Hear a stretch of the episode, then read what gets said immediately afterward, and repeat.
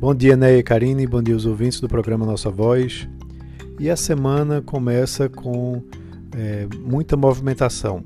Né? Após o mês de agosto começar aí com um clima meio pesado com relação aos mercados e os investidores tensos, a agenda dessa semana promete ser bastante agitada, tanto aqui no Brasil como lá fora. Aqui a gente vai ter a ata do comitê da, do Comitê de Política Monetária, o Copom, do Banco Central, na terça-feira, que vai trazer mais informações sobre a sinalização que foi dada pelo comunicado da decisão na última quarta, quando a Selic caiu para 2%. Na ocasião, aí o Banco Central disse que não antevê uma alta de juros e sinalizou que novos, novos cortes podem ainda ser possíveis, embora é, num ritmo mais lento. Também novos dados da atividade vão ajudar a mostrar como é que está o, ritmo né, da recuperação da economia diante dessa pandemia.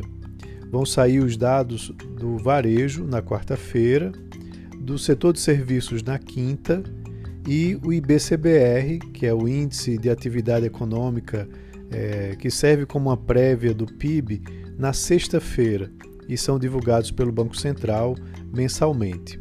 Também vamos ter aí mais resultados de empresas, é, nos resultados delas do segundo trimestre.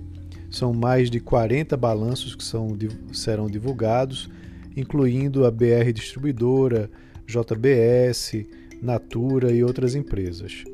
Também vamos acompanhar mais de perto como a reforma tributária vai se desenrolando, pois na quarta-feira vai haver uma videoconferência uh, da Comissão da Reforma uh, para discutir esse assunto. Também é importante a gente entender como que vai se desenrolar a nível de Congresso da Câmara dos Deputados aquele projeto que limita a 30% os juros do cartão e de cheque especial.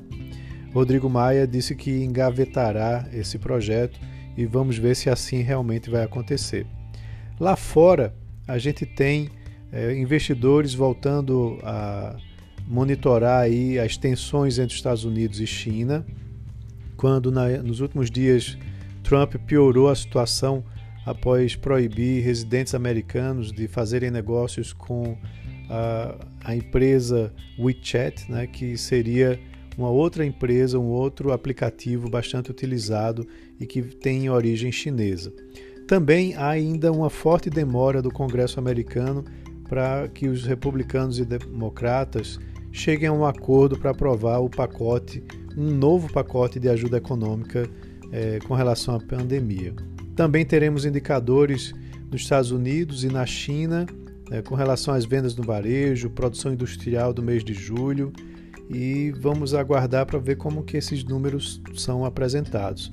Lá na Europa teremos também a divulgação dos números do PIB do segundo trimestre da zona do euro lá na sexta-feira. Então, como eu disse, é uma semana bastante agitada, com muitas informações importantes e vamos aguardar o desenrolar desses fatos. Um abraço a todos e ótimo início de semana.